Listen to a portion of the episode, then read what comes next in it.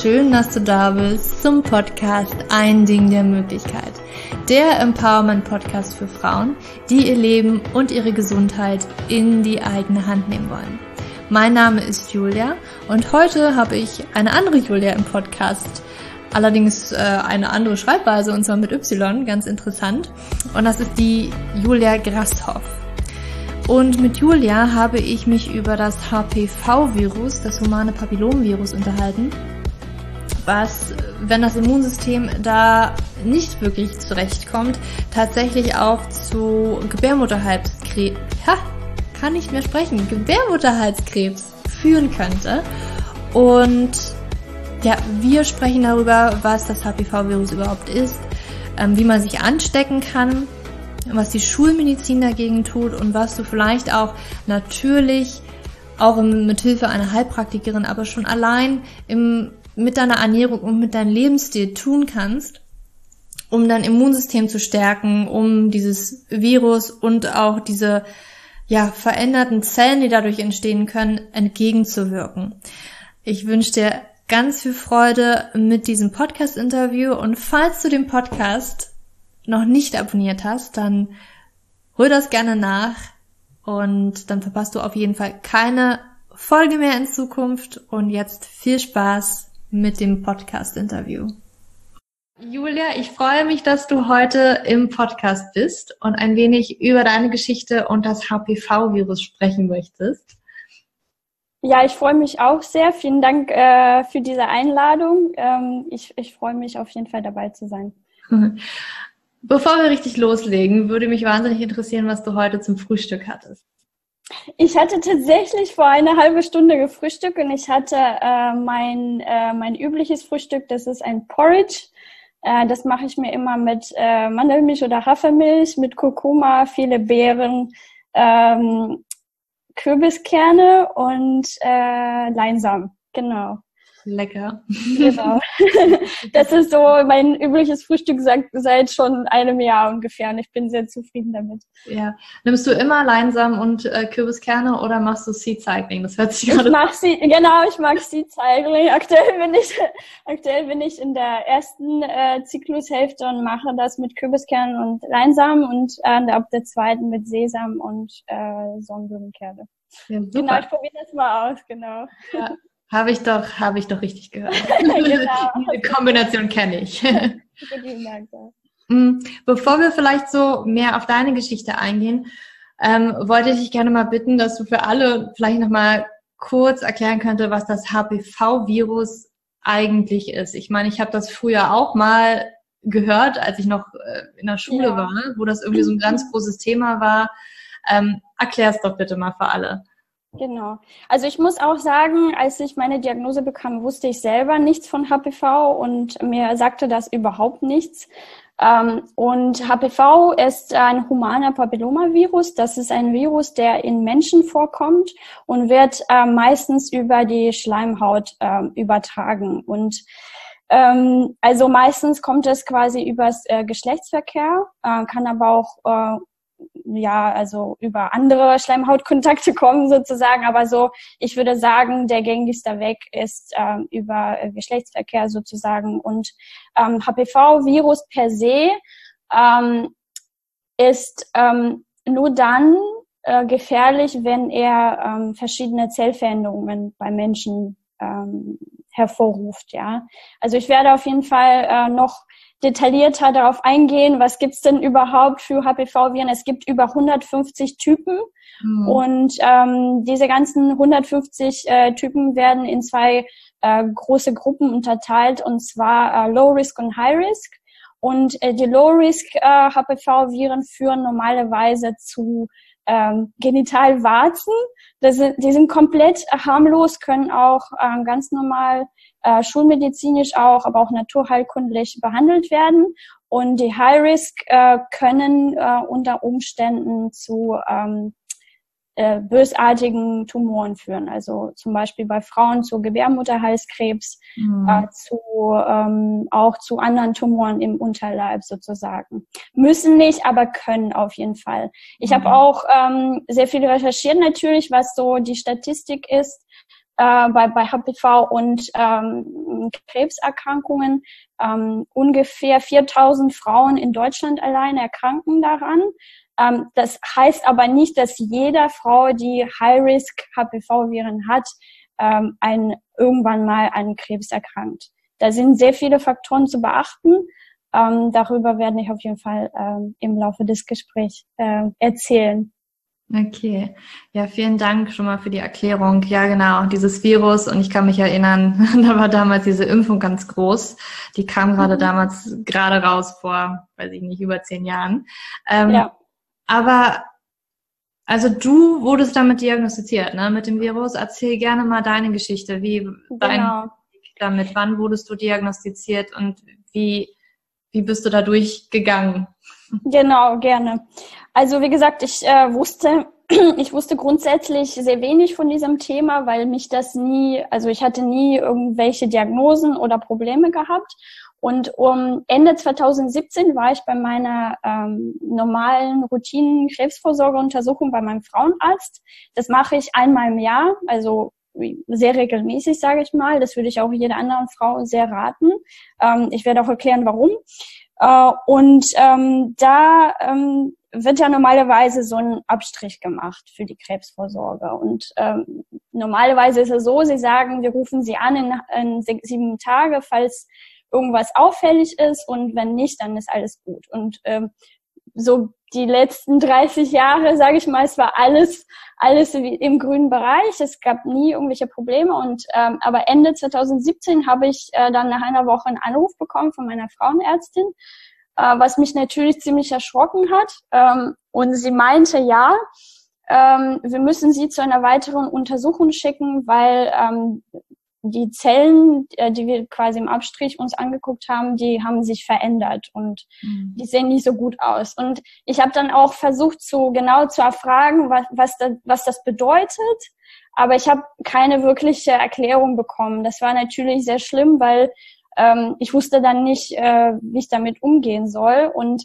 ich wurde dann ähm, mit meinem Ergebnis, ähm, das war damals PAP 2 oder PAP 3, glaube ich, oder sowas. Mhm. Dieser PAP-Test, das ist im Prinzip dieser Krebsvorsorge und äh, das ist ein Zellabstrich. Und da gibt es nach, ähm, je nachdem, wie stark die Zellen verändern sind, ähm, fünf verschiedene äh, Pubs mit verschiedenen Buchstaben auch noch darunter, die auch ganz verschiedene Aussagen treffen sozusagen zu Zellveränderungen, mhm. dann am Muttermund oder zum Beispiel auch in der Scheide oder im, in der Gebärmutter selbst oder auch an der Vulva. Also es gibt so viele verschiedene Bereiche. Es geht nicht nur um Gebärmutterhals, ja.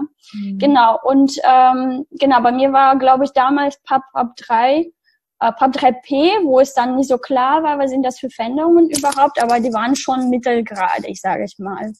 Genau, das habe ich alles selber recherchiert und mit diesen Gedanken bin ich zu einer weiteren Untersuchung gegangen, ähm, die heißt ähm, eine Dysplasiestunde.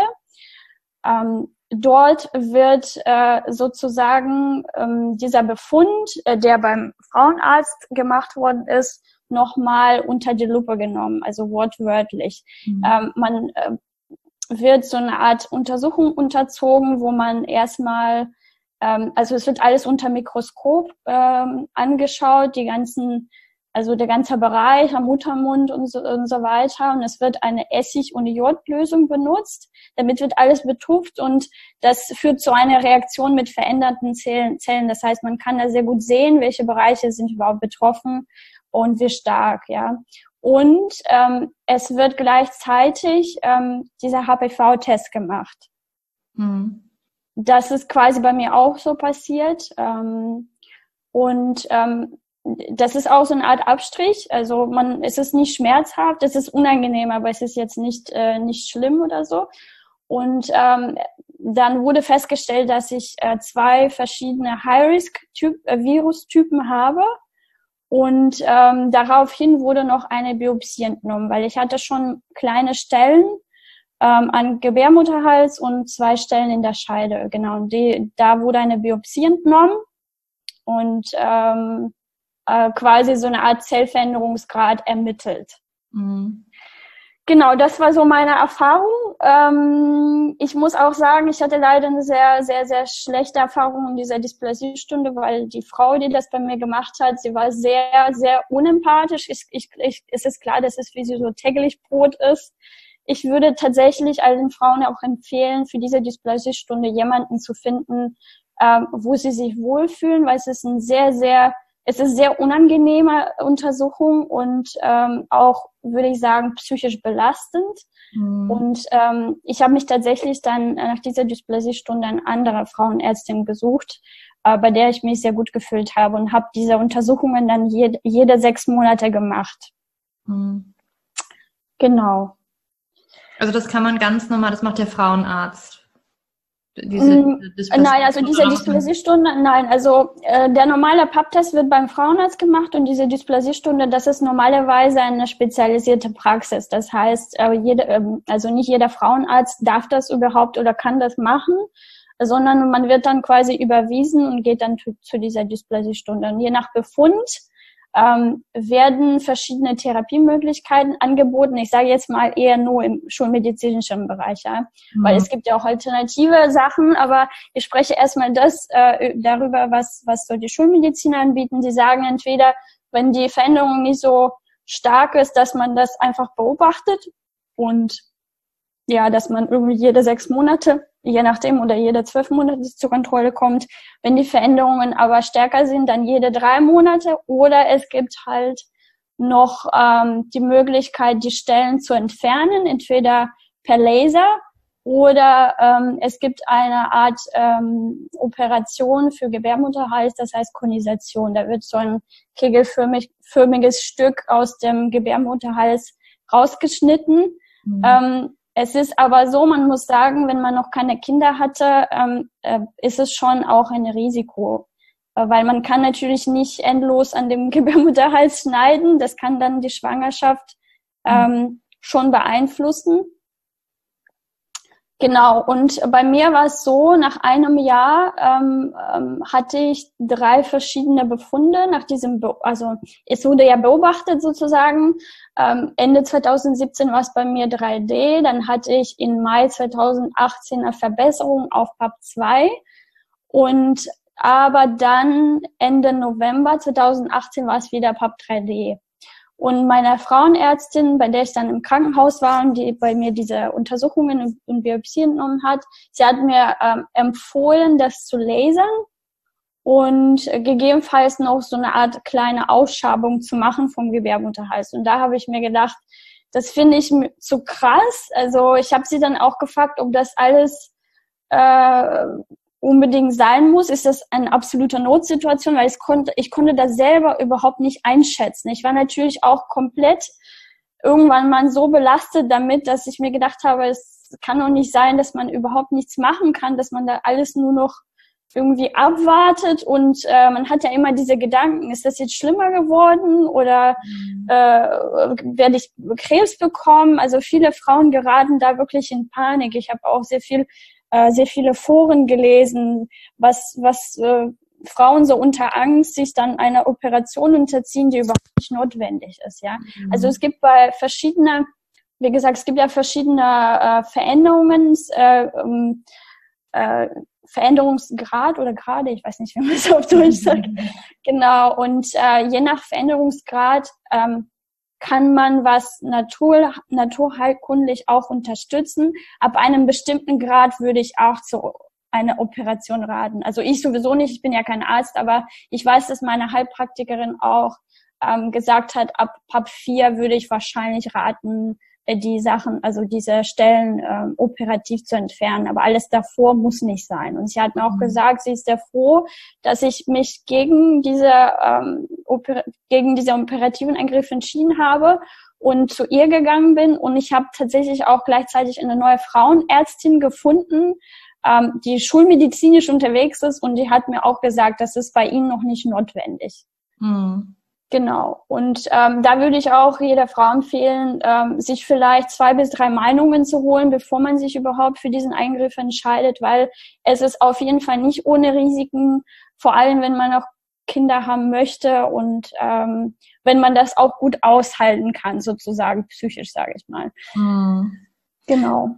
Ähm, Nochmal für mich, ich äh, bin jetzt auch nicht so ganz in dem Thema drin. Also ich habe jetzt rausgehört, es gibt diese fünf Stufen, PAP 1 bis 5, war das jetzt richtig? PAP, PAP, genau, sogar PAP 0 gibt's ja auch, aber das gibt's bei Frauen im geschlechtsreifen Alter eh nicht, weil wir alle haben ja schon mal Geschlechtsverkehr gehabt und normalerweise ist da PAP 0 nicht wirklich, nicht wirklich möglich. Also PAP 1 ist auch unauffällig. Mhm. Ab PAP 2 fangen so kleine Veränderungen schon an.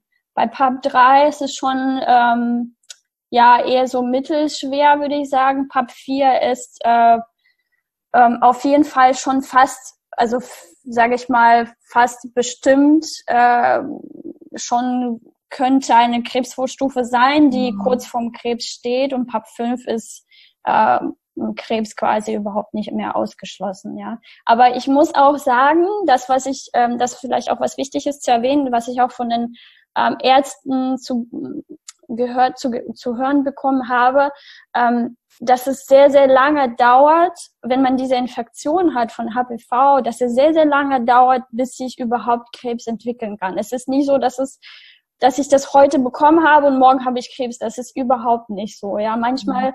dauert es zwischen sieben bis zehn Jahre, bei manchen, bei manchen Frauen sogar 15 Jahre. Ja, also wenn man ähm, an dieser Infektion nichts tut, dann kann sich das entwickeln, wenn man äh, ja verschiedene Dinge nicht beachtet und auf sich auch nicht achtet, dann kann es schon schneller gehen, ja. Aber normalerweise, so laut Studien auch, ist es eine sehr langwierige Geschichte. Also man soll sich, man sollte auf jeden Fall nicht in Panik geraten und sagen, mein Gott, ich werde morgen Krebs kriegen, weil ich PAP 2 habe. Deswegen mache ich jetzt eine OP. Also das ist auf jeden Fall nicht die Vorgehensweise, die ich mhm. wählen würde. Genau. Ähm, hast du, du bist ja da sehr belesen. Ich meine, war das ja auch, also es kommt ja jetzt vom Virus her, sagt man ja, ne? Dieses, dieses von diesen High-Risk-Typen, genau. Ja. Also in 70 dieses Virus ja. zu Zellveränderungen führt, die dann ähm, zu Krebs, also dass diese Zellveränderungen so stark werden, dass es Krebs werden könnte. Ähm, und damals war ja, ich weiß nicht, ob das heute immer noch so groß ist, damals gab es halt diese Impfung gegen dieses Virus. Genau. Hast du da, wie, wie, ob diese Impfung wirklich auch hilft? Gibt es da Studien zu? Ähm, also ich habe jetzt ähm, keine Studien darüber gelesen. Sicherlich gibt es, gibt es welche. Also ich muss sagen, ich bin da nicht so äh, informiert. Ich weiß aber, dass diese Impfung auf jeden Fall sehr nahegelegt wird von den Schulmedizinern. Die wird aber äh, vom ersten Geschlechtsverkehr gemacht beim Mädchen. Ja, bei, bei, bei, bei Jungs wird ja gar nichts gemacht, obwohl sie auch diesen mhm. Virus übertragen können. Das ist schon mal ein ganz anderes Thema. Aber ähm, ja, diese Impfung soll quasi gegen bestimmte High-Risk-Typen schützen. Nicht gegen alle, aber gegen bestimmte, die äh, also es gibt ja welche, die zu Gebärmutterhals ausdrücklich führen. Das ist zum Beispiel HPV High Risk 16 und 18, glaube ich. Und ich mhm. habe zum Beispiel eine Freundin, sie hatte diese Impfung bekommen, als sie jung war. Und sie wurde tatsächlich also gegen diese High, High Risk Typen geimpft. Sie hat diese Impfung auch gut, äh, gut vertragen und mhm. ähm, bisher hatte diese hatte sie diese Probleme nicht ja. Mhm. man weiß aber natürlich nicht wie jeder Funkt wie jeder quasi darauf reagiert. Jede Frau ist anders. Es gab natürlich auch viele Geschichten über die Impfung dass sie zu irgendwelchen Lähmungserscheinungen führen oder was weiß ich. Also äh, es gab auch Skandalgeschichten schon im, im, Fernsehen und so weiter. Also es gibt jetzt keine ähm, eindeutige ähm, Empfehlungen in diesem Bereich. Also viele schon Mediziner raten dazu. Ähm, ich würde ehrlich gesagt selber nicht, nicht wissen, wie ich das machen würde. Ich, ich habe ja diese Chance eigentlich schon verpasst. Mhm. Ähm, obwohl es tatsächlich noch äh, Frauenärzte gibt, die, die auch noch nach dem Erkranken, also nachdem man diese Infektion bekommen hat, da, dazu ähm, raten, diese Impfung zu machen. Ich mhm. weiß aber nicht, inwiefern das funktioniert. Also es ist ja, das mhm. weiß ich nicht, genau. Aus deiner persönlichen ähm, Erfahrung, vielleicht auch Meinung, würdest du jungen Mädchen, die jetzt noch keinen Geschlechtsverkehr haben, wirklich zu dieser Impfung raten? Ähm, das ist sehr schwer zu sagen. Ich habe tatsächlich schon äh, Gedanken darüber gemacht. Ähm, ich, ich glaube, da muss man selber, jeder selber für sich entscheiden. Ich, ähm, ich wusste ja überhaupt nicht, dass es diese Impfung gibt. Ich bin auch nicht in Deutschland aufgewachsen. Ich weiß nicht, seit wann überhaupt diese Impfung schon gibt. Ähm, und ähm, das ist schon, finde ich, ein bisschen krass, dann auch im jungen Alter solche, äh, solche Impfungen zu machen. Aber wenn das natürlich gegen Krebs schützt, dann würde ich es wahrscheinlich machen. Und nun muss man natürlich abwägen, welche Risiken gibt es überhaupt, weil ähm, die Ärzte raten dann zu irgendwas, aber äh, wie in meinem Fall auch, ähm, gibt es sehr wenig Aufklärung über die Nebenwirkungen oder was, was schützt das überhaupt gegen alle äh, High-Risk-Typen oder nur gegen zwei? Mhm. Und wenn man dann andere bekommt, die auch zu Veränderungen führen, was macht man dann? Also was nützt dann eine Impfung in mhm. dem Fall? Genau, also es ist sehr schwer. Ich glaube, wenn, wenn ich jetzt jung wäre, würde ich, könnte ich das noch überlegen.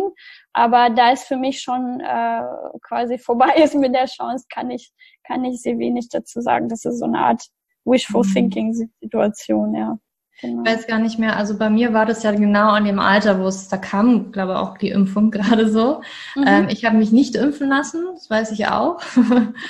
In, ich weiß nicht, ob es da schon zu spät war, weil man dann irgendwie sagt, ja, vor, vor dem ersten Geschlechtsverkehr ähm, ich weiß aber, dass es damals auch Freundinnen eventuell gemacht haben. Es war auf jeden, es ist mir auf jeden Fall präsent, dass es irgendwie so war. Ich ja. bin ja auch irgendwie immer so ein bisschen, es gibt ja auch klar Grippeimpfungen und so weiter. Und bei Grippeimpfungen wird ja immer empfohlen, so kleine Kinder und ältere Leute. Und ich bin halt auch der Meinung, wenn, wenn das Immunsystem an sich ja. ist. Das kann man natürlich, wenn ich jetzt so ein jugendliches Mädchen da habe, weiß ich nicht, ob sie in 30 Jahren ein ähm, gutes Immunsystem haben wird und wie sie auf sich achtet. Ne? Aber ja, genau. bin ich mhm. bin ich persönlich der Meinung, dass ne, so, so Bakterien und Viren ein gutes Immunsystem ähm, gut wegstecken könnte. Meine. Ja, also das ist sehr, sehr, sehr wichtig. Ja. Das ist sehr, sehr wichtig, was du sagst. Und genau das ist auch bei der HPV-Infektion. Da ist ein intaktes Immunsystem sehr wichtig, weil bei 90 Prozent der Frauen, die sich damit infizieren, ähm, kann der Körper, wenn das Immunsystem gut funktioniert, die Viren selbst bekämpfen. Das heißt, diese Veränderungen werden nur bei sehr, bei einer sehr geringen Anzahl an Frauen überhaupt ausbrechen.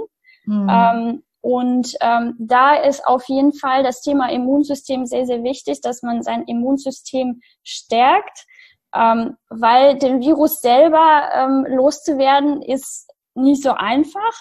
Mhm. Aber man kann auf jeden Fall viel auf dieser Immunsystemseite tun.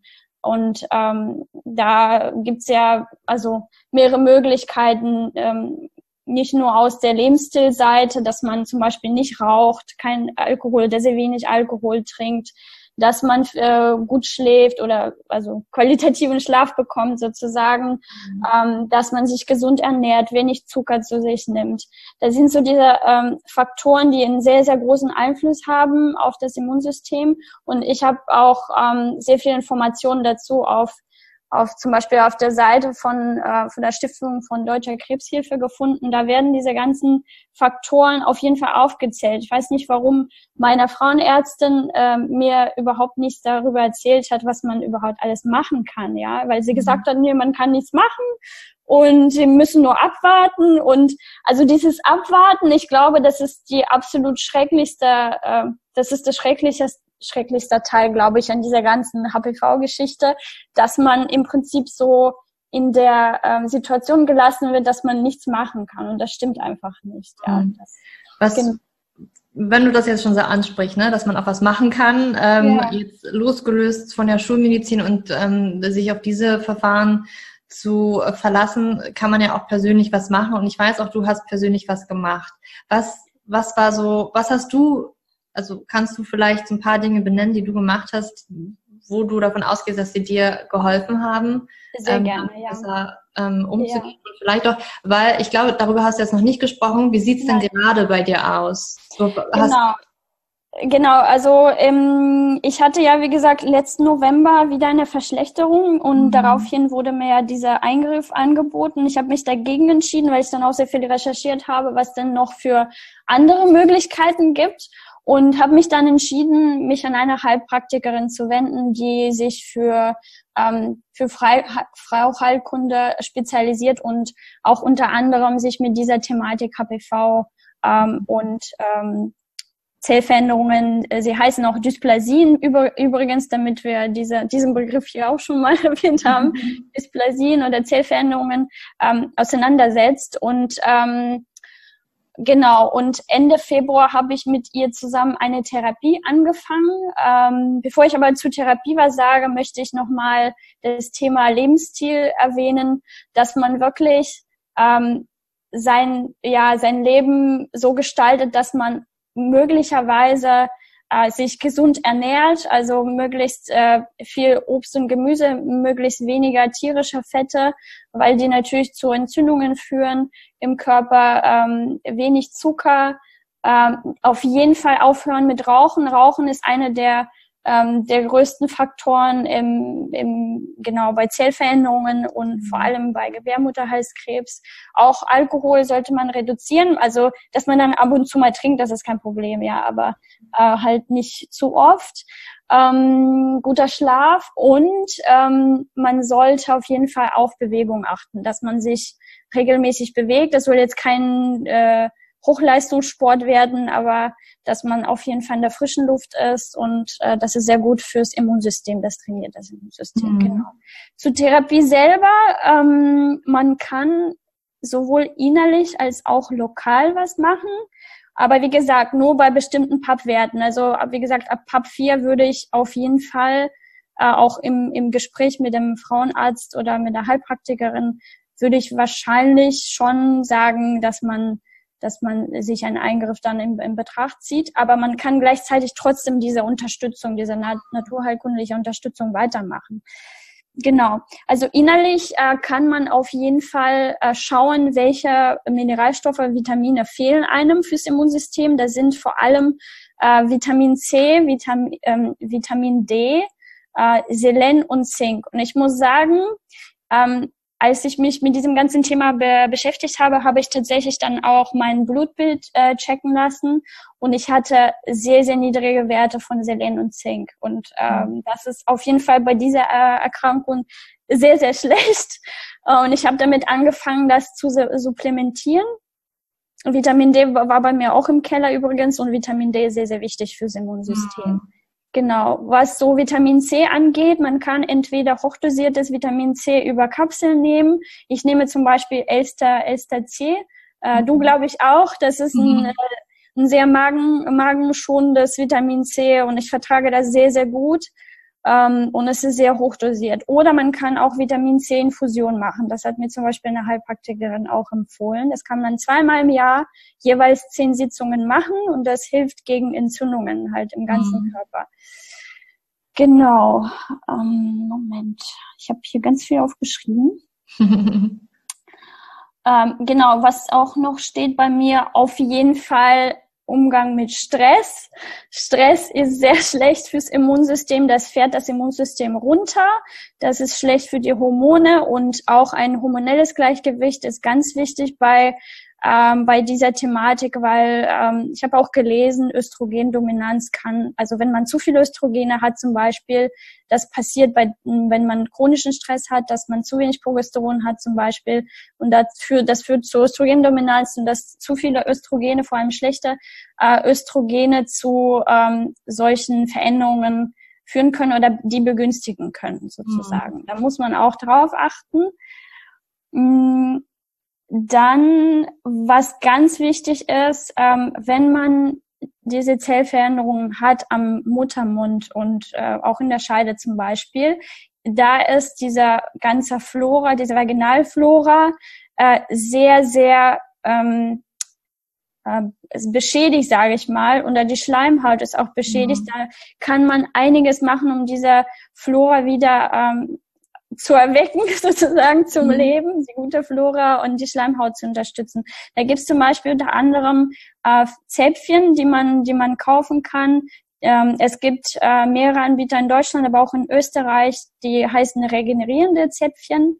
Ähm, die haben unter anderem zum Beispiel Rosenöl und äh, Vitam verschiedene Vitamine und antivirale Kräuter, ähm, die quasi die Schleimhaut äh, regenerieren und aufbauen und auch antiviral wirken. Ja, das hat mir, das hat mir sehr geholfen. Das nehme ich immer noch.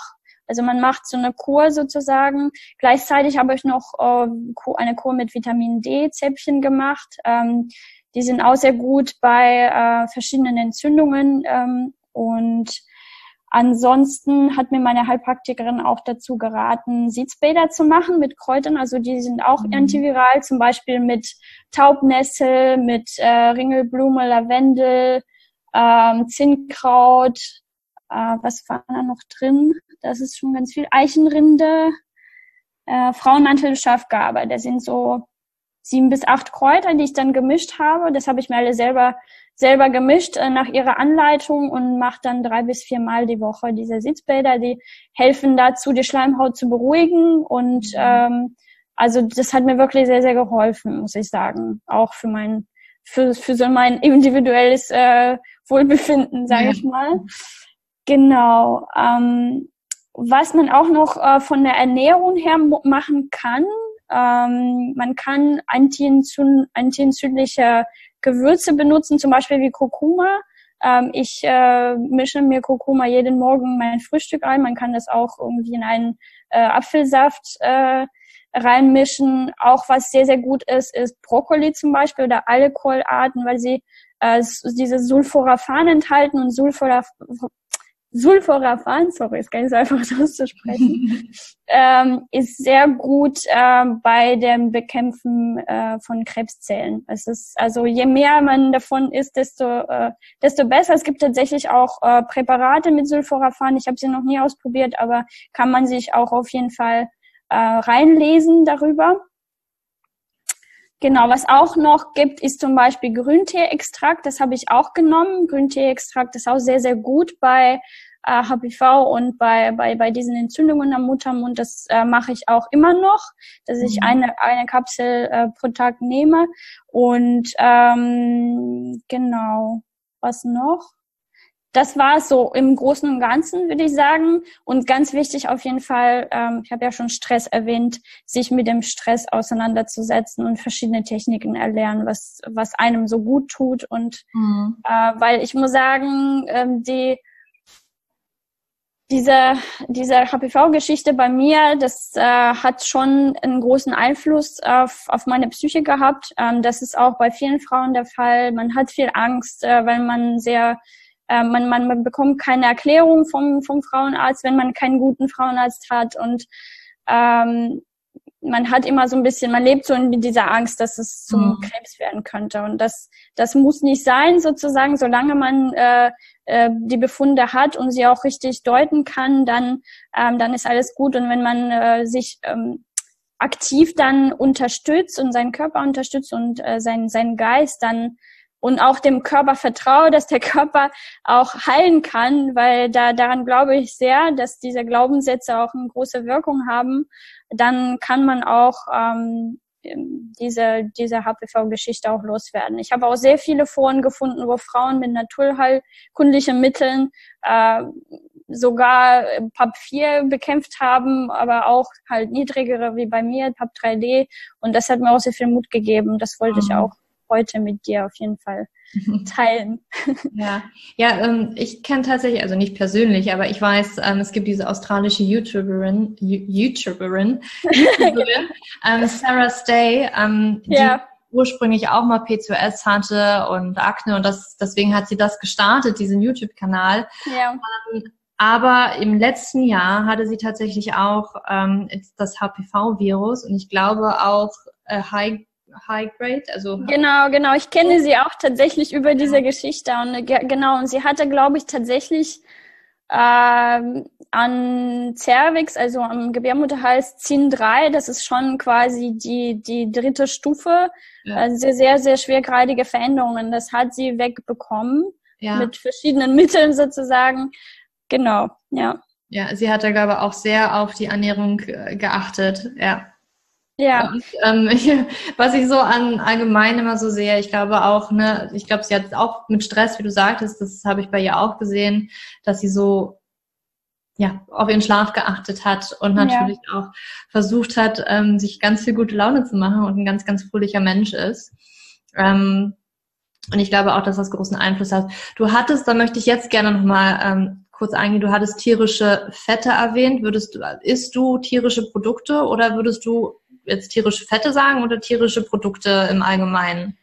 Also ja, also tierische Produkte. Tierische Fette habe ich zum Beispiel auf dieser Seite von der Deutschen Krebshilfe gefunden. Ähm, grundsätzlich bin ich ein großer Fan von äh, zu 80 Prozent pflanzenbasierte Ernährung. Mhm. Ähm, ich bin keine Veganerin oder Vegetarierin, aber ich würde sagen, ich und mein Freund essen zu 80 sogar zu 85 oder 90 Prozent Pflanzen, pflanzenbasiert.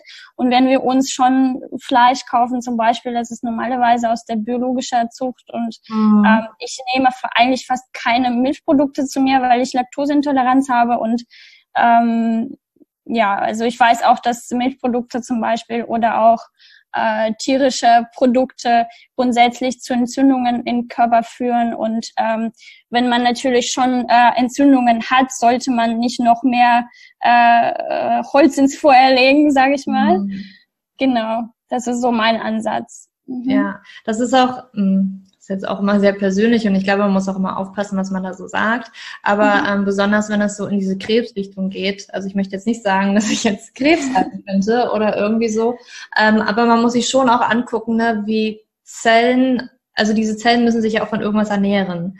Und ja. ähm, ne, Zell, wie wachsen Zellen? Natürlich, wenn sie die richtigen Nährstoffe haben. Und sie werden sich natürlich jetzt nicht unbedingt von Polyphenolen, von Pflanzen und Obst, ähm, also Gemüse und Obst ernähren, sondern sie mögen halt sehr, sehr gerne tatsächlich auch, ähm, denke ich, Zucker, da kommt ja sehr viel Energie her, aber auch ähm, Protein, weil wenn man mal überlegt, warum wir Protein essen, damit unsere Muskeln wachsen, das ist ja im Leistungssport oder im Sport allgemein sehr, sehr ähm, wichtig, sage ich mal so. Und besonders halt, ja, tierische Produkte sind schon, also das heißt nicht, dass man jetzt komplett darauf verzichten muss, aber der Umgang und woher auch dieses Fleisch kommt und wie viel man davon überhaupt isst. Ähm, ich glaube nämlich nicht, dass es unbedingt normal ist, dass wir jeden Tag irgendwie morgens, mittags, abends irgendwelche tierischen Produkte ähm, essen sollten. Und das finde ich einen guten Punkt, ähm, dass du auch sagst, 80 Prozent ähm, schon sehr viele pflanzliche Nährstoffe.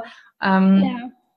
Finde ich ein guter Punkt, weil ich glaube, ähm, das, das ist Leben. Das ist, ja, ne? ich muss auch sagen, als ich mein Blutbild machen, las, machen lasse, ähm, machen lassen habe, äh, habe ich auch gesehen, dass auch äh, die gesunde Ernährung ähm, schon sehr viel auch ausmacht, ja. Mhm. Und ähm, ich glaube vor allem bei solchen Belastungssituationen wie so eine HPV-Infektion äh, äh, sollte man auf jeden Fall stärker darauf achten, dass man ähm, dass man sich gesund ernährt, äh, weil der Körper ist schon belastet mit dieser Infektion. Das ähm, genau, da sollte man sich eher unterstützen. Ja. Ja, und genau, wie du auch sagtest, sind diese Pfl sekundären Pflanzenstoffe, wie zum Beispiel, ne, was im Kurkuma drin ist, was antientzündlich ist, Polyphenole ja. und so weiter, das kann, kann ja nur helfen. Also schaden wird's auf jeden Fall nicht. Und nee.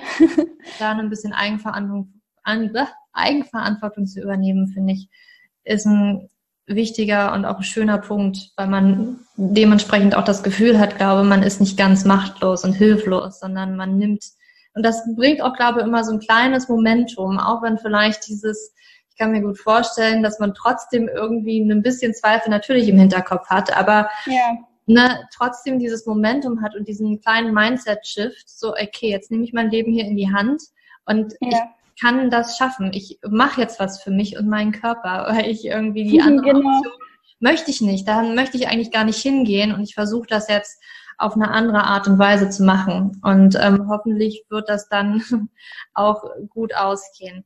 Darf ich fragen, ob du seit November denn nochmal eine Untersuchung hattest? Ja, auf jeden Fall. Also ich hatte jetzt, ähm, ich habe ja gesagt, ich habe meine Frauenärztin gewechselt, weil, ähm, weil ich nach einer gesucht habe, die mich wirklich aufklärt und die nicht direkt zu einem An Eingriff dann rät. Und so eine habe ich gefunden, auch auf Empfehlung. Und ähm, bei ihr hatte ich jetzt Ende März eine Kontrolle nochmal und ähm, mein Pappwert hat sich auf zwei 2P verändert. Also die, die Veränderungen sind nur noch sehr, sehr, sehr, sehr klein. Und ähm, ich hatte aber, muss ich sagen, schon selber so ein persönliches Gefühl, dass es besser geworden ist. Und ähm, genau, das hat mich natürlich sehr gefreut, dass äh, die Therapie, die ich jetzt Ende Februar angefangen habe, wirklich auch gewirkt hat, also relativ kurzfristig auch. Mhm. Und ich mache auch so weiter und hoffe, dass ich dann ähm, in den nächsten sechs bis zwölf Monate diese Infektion auch loswerden kann. Ja. Genau. Wann ist, wann wäre der nächste Termin? Das wäre jetzt im Ende September, genau. Ende okay. September. Ich drücke die Daumen auf jeden Danke. Fall. Danke. ja. Ähm, möchtest du noch äh, etwas sagen zu, zum HPV oder äh, gibt es noch etwas, was du auf jeden Fall mitgeben möchtest? Ähm, ich glaube, ich würde das nochmal so zusammenfassen. Ähm, was mir damals gefehlt hat, als ich diese Diagnose bekam, war, waren überhaupt diese Aufklärung und äh, was genau bedeutet das? Was gibt es für Möglichkeiten, das natürlich zu behandeln? Dass die Frauen wissen, ähm, es gibt nicht nur eine OP Operation, die man dann in Erwägung zieht. Natürlich bei, wie gesagt, bei hochgradigen Veränderungen würde das auf jeden Fall machen. Also wenn, wenn ich wenn ich das hätte. Aber ähm, bei allen anderen würde ich erstmal versuchen, ähm, den Körper zu unterstützen. Äh, und ähm, da, wie gesagt, kann man sehr viel machen. Es ist auch kein Hokuspokus, ja. Also das sind äh, Sachen, die man ähm, sonst auch für sein gesundes Leben machen sollte, sozusagen. Aber ähm, das sind jetzt keine Globulis oder so, die man nimmt. Und ähm, das sind alles hochwirksame äh, Mittel sozusagen. Und man, man soll ähm, einfach so dieses Glauben an sich nicht verlieren, dass der Körper irgendwie völlig aus der Kontrolle geraten ist und kommt dann mit dem Virus nicht klar. Ähm, das ist nicht, das ist nicht der Fall. Der Körper möchte den Virus loswerden und wenn wir ihm das, das äh, Nötige geben, die nötige Hilfe, dann, äh, dann klappt das ja auch. Und wie gesagt, ich habe sehr viel gelesen über Frauen, die das hinbekommen haben und nie wieder diesen Virus bekommen haben.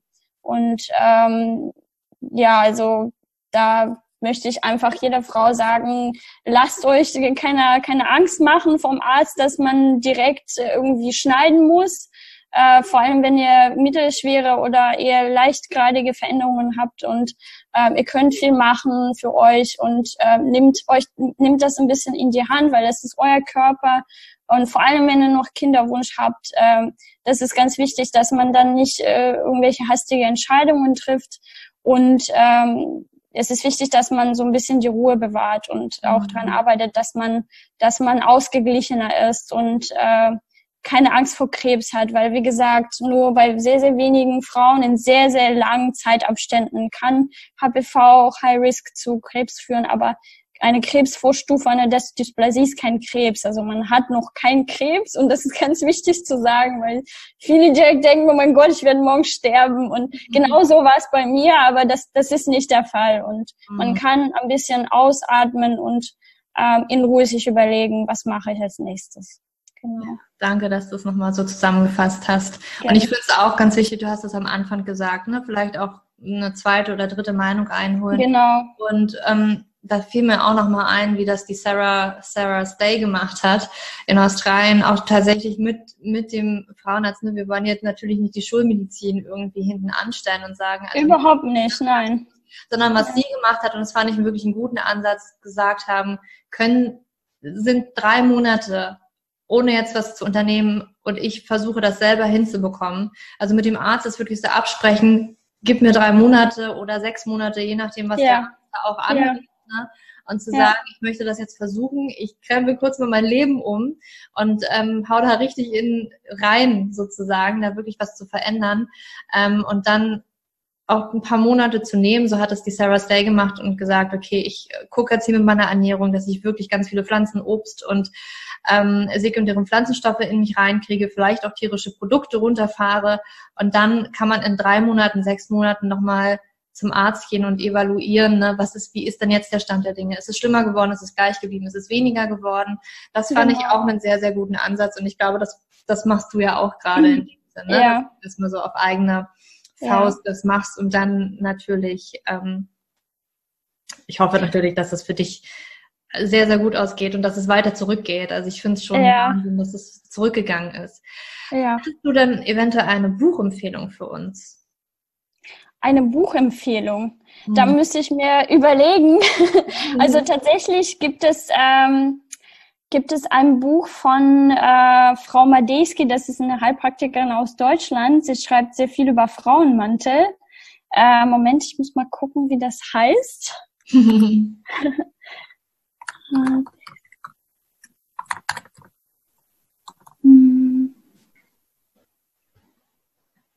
Das heißt Alchemilla mhm. von Margaret Madejski, genau. Und sie schreibt sehr viel über so Natur, naturheilkundliche Ansätze, grundsätzlich bei, grundsätzlich bei Problemen, die so eine Frau in ihrem Leben hat, bei hormonellen Beschwerden und so weiter. Und sie hat auch eine sehr gute ähm, Beschreibung von HPV-Virus und was das überhaupt bedeutet für eine Frau. Und weil es gibt ja, es gibt, es gibt ja immer Gründe, warum, warum eine Frau mhm. oder grundsätzlich ein Mensch gewisse Erkrankungen bekommt. Und da ähm, das finde ich einfach ganz gut zu schauen, was kann ich überhaupt in meinem Leben ändern, dass, dass das nicht vorkommt. Weil ich finde, wegschneiden ist wieder so ein bisschen dieser Linderung von Symptomen, aber führt nicht zu, zu Bekämpfung vom Problem von der Wurzel, ja, weil ähm, ich weiß, warum ich das bekommen habe. Mein Immunsystem war sehr schwach, weil ich ähm, ein, zwei Jahre wirklich sehr viel Stress hatte und ähm, das hat zu sehr, sehr vielen Problemen in meiner Gesundheit geführt, ab, abge, abgesehen von HPV-Infektionen.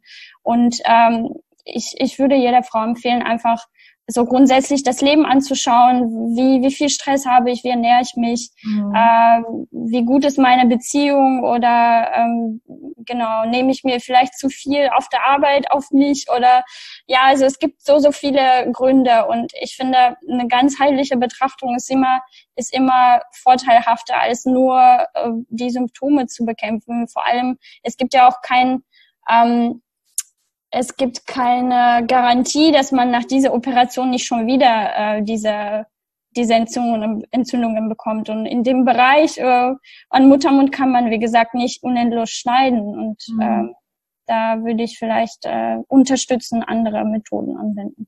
Das finde ich ein guter Punkt. Das Buch werden wir auf jeden Fall ähm, verlinken in den Show Notes, sodass alle es auch finden können.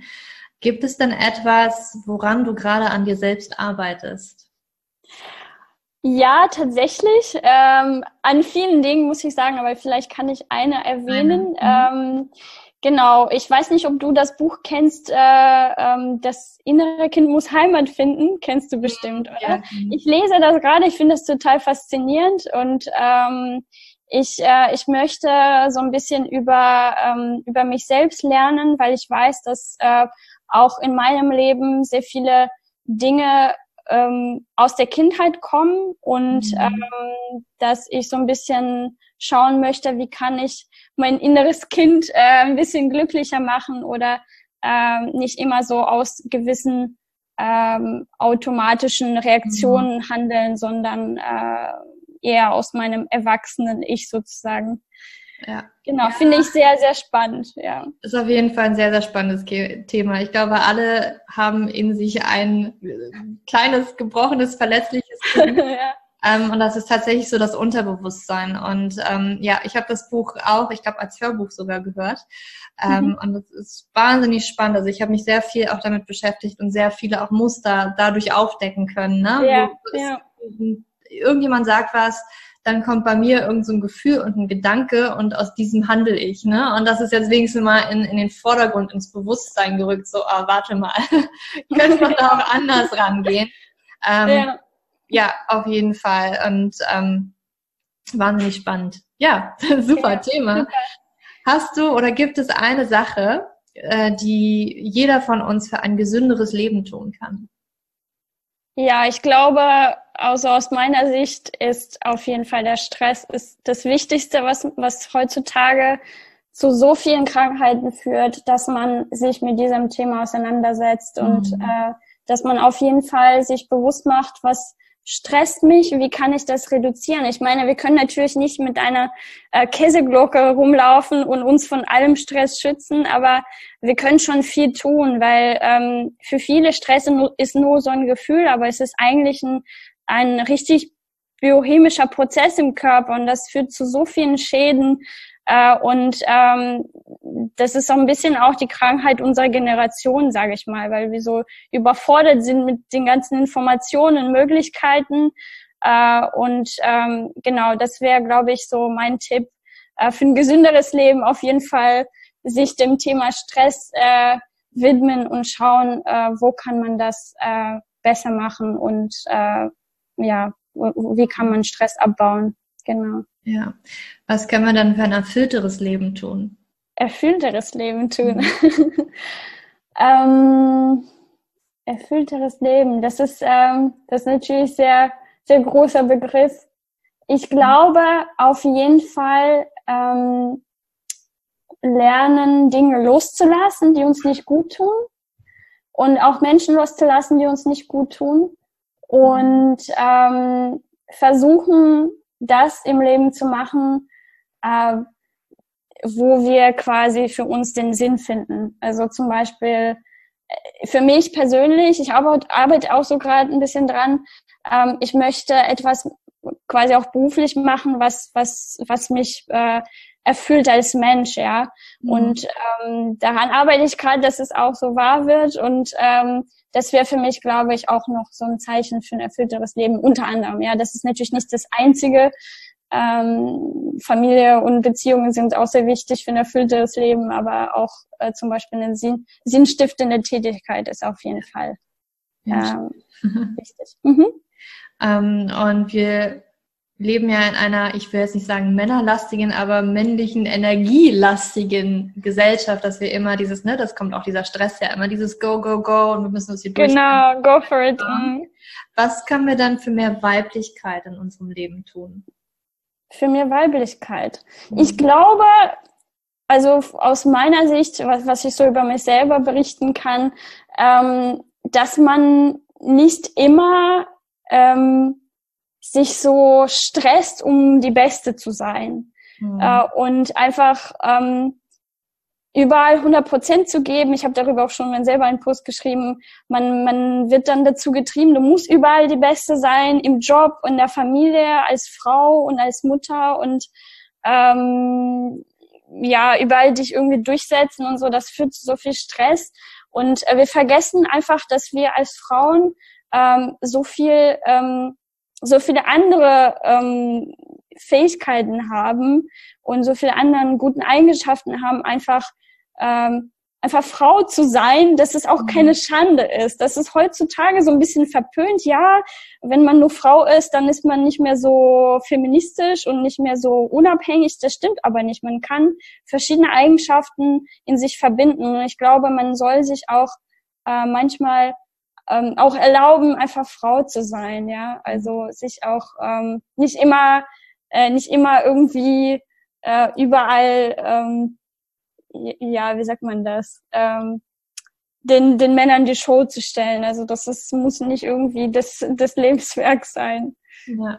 Ich glaube auch, dass in der Weiblichkeit einfach so viel Stärke und Kraft liegen kann und dass wir ja. damit eigentlich so viel erreichen könnten, wenn wir nicht ja. versuchen würden, ständig in dieser anderen Energie zu sein, die uns vielleicht Genau, immer stark zu sein, ja, genau. Aber ähm, dass wir mit dieser Weichheit viel, viel weiterkommen könnten. Genau. Was können wir dann, was können wir dann, also ich und auch die Zuhörer für dich tun?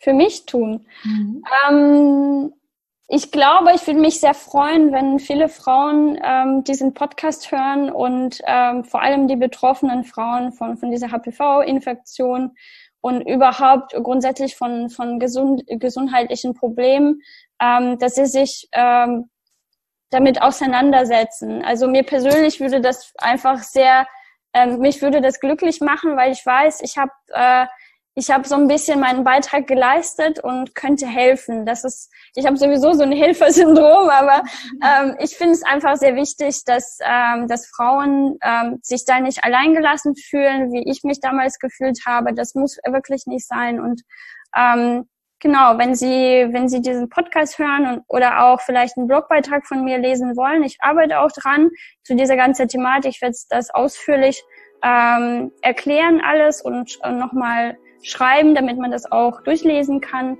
Ähm, das würde mir sehr helfen, glaube ich. Ja. Da würde ich wo, mich sehr freuen. Wo, wo, können wir dich dann finden im Internet und auf Instagram? Ähm, ich, also ich, ich kann dir, ich kann dir meinen äh, Account schicken. Das heißt Julia mit Y.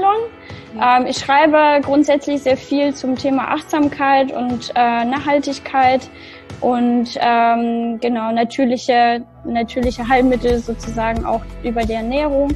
Ähm, ihr könnt mir natürlich folgen, aber ähm, grundsätzlich äh, wie gesagt, finde ich wichtig, dass ähm, wir in diesem Podcast diese wichtigen Infos schon mal genannt haben und alles weitere gibt es dann im Blogbeitrag. Dann vielen, vielen Dank dir für diese ausführlichen Infos und den Mut, den du auch, glaube ganz Sehr gut machen konntest. Und ich wünsche noch einen wunderschönen Tag und ganz viel Sonnenschein. Danke dir. Wünsche ich dir. Vielen Dank, Julia. Hm, ich hoffe, du konntest ganz, ganz viel aus diesem interessanten Podcast-Interview mitnehmen.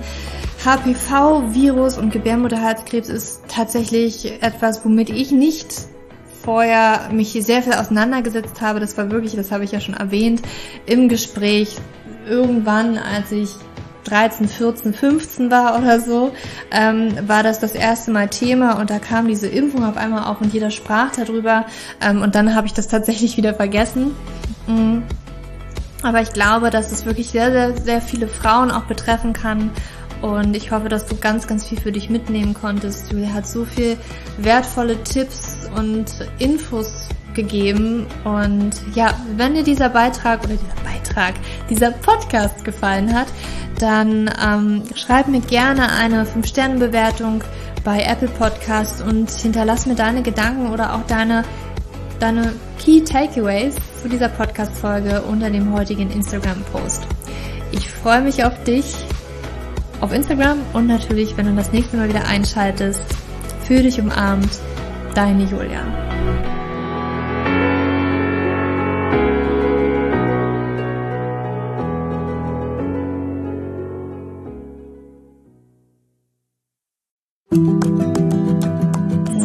Bevor du jetzt hier den Podcast ausschaltest, habe ich noch eine kleine Überraschung für dich. Und zwar hast du vielleicht, wenn du hier reingehört hast, ja Probleme mit deinem Zyklus. Dein Zyklus ist vielleicht sehr unregelmäßig, du hast sehr lange Zyklen, vielleicht hast du auch gar keine Zyklen, vielleicht hast du irgendwie einen Zyklus, aber gar keinen Eisprung da drin, vielleicht hast du mit deiner Menstruation Probleme, vielleicht ist sie sehr stark, vielleicht sehr schwach und hinter diesen Zyklusproblemen liegen meist hormonelle Probleme, also eine hormonelle Dysbalance. Und ich habe herausgefunden, dass es meist vier Haupthormon-Dysbalancen gibt.